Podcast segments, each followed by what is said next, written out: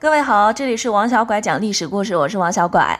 在上一期节目当中，我们讲了这个春秋五霸当中的最后一霸吴国，花了很大的篇幅，我们讲了勾践的坏话。那么这期节目呢，我们继续来讲讲春秋战国时期这个五霸之后又会发生什么事情，出现七雄了。今天就来讲讲战国七雄。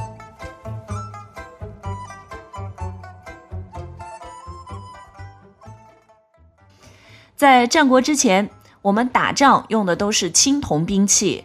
青铜呢，这个材料啊，必须给大家介绍一下，它这个材料是比木头要硬，但是相对于铁来讲呢，就要软。到了战国的时候啊，大家都已经会炼铁了，所以呢，就开始放弃青铜，改用铁来做兵器了，这杀伤力就大大的增加。在这七个国家之间打仗。他们的这个仗的力度、狠度都要比以前要厉害，打一个仗能够死好几万人呐。当时最狠的是秦国，俘虏了赵国四十万人，你猜怎么着？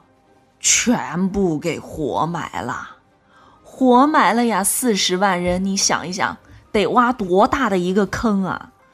秦国呢，就是这七个国家当中最强大的，因为秦王这个人很聪明。特别会用人，他很信任一个叫商鞅的大臣，给了他很大的权力。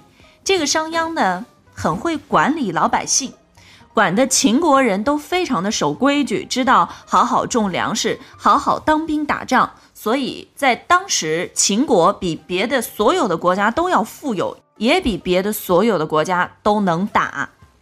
跟秦王比，楚王就相对来说不怎么会用人了。楚王有一个非常忠诚的大臣，叫屈原。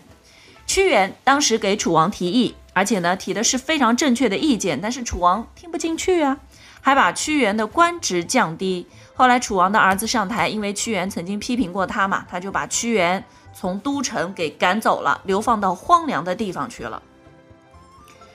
屈原啊，那是相当的伤心，在流放的路上投江而死。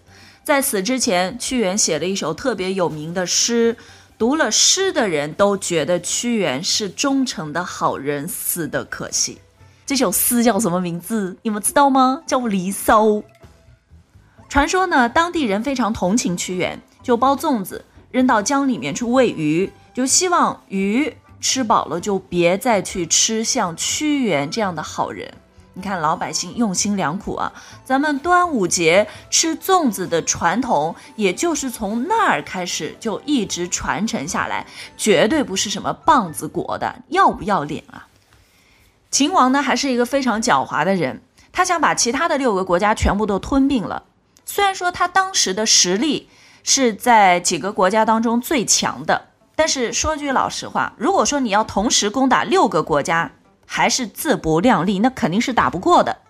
秦王也有这样的认知，所以他当时就想了一个远交近攻这么一个方法。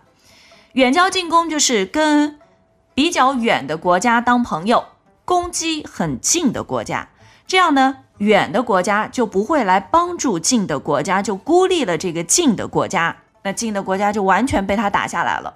而远的国家的国王其实也都是被秦王给骗了。他交朋友的目的只有一个，就是把近的国家先打败，打完近的，咱再打远。那个时候，北边有一个国家叫燕国，燕国有一个猛男叫荆轲，荆轲就相当的看不惯秦国，就打算带两样东西去秦国，假装投降。一个呢是燕国的地图。还有一个呢，是大将军的人头。这个大将军是从秦国跑来燕国避难的。这个荆轲知道秦王恨他，这荆轲呢就去找这个大将军说：“我打算去找秦王假装投降，然后呢，我的目的就是要刺杀秦王，但是我不能空手去啊，我得带礼物去啊。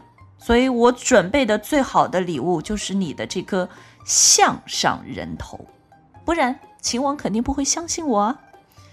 这大将军绝对是一个猛男，讲义气啊！他听他这么说以后，就当下发言：只要能杀掉秦王，要我的头，我就给你。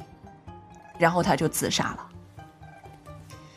荆轲要在秦王的宫殿里面刺杀秦王，所以呢，不管他能不能成功，他自己肯定是不能活着出来了。明明知道自己会去死，却还要干这样的人呢，就叫大英雄。至少在当时的社会认知当中，就觉得这样的人是英雄。战国那个时候不用“英雄”这个词语，这个词语是我们现在的人说的，当时人们叫他壮士。风萧萧兮易水寒，壮士一去兮不复还。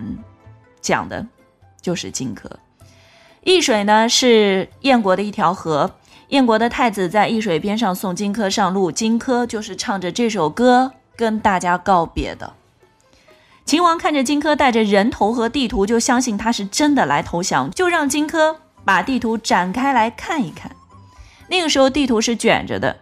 匕首呢，刚好是可以藏在地图里面的。荆轲把地图打开以后，右手拿着匕首，左手抓着秦王的袖子，冲胸口就开始往上刺啊！秦王挣开了袖子躲掉了，然后绕着柱子跑，荆轲就在后面拿着匕首追。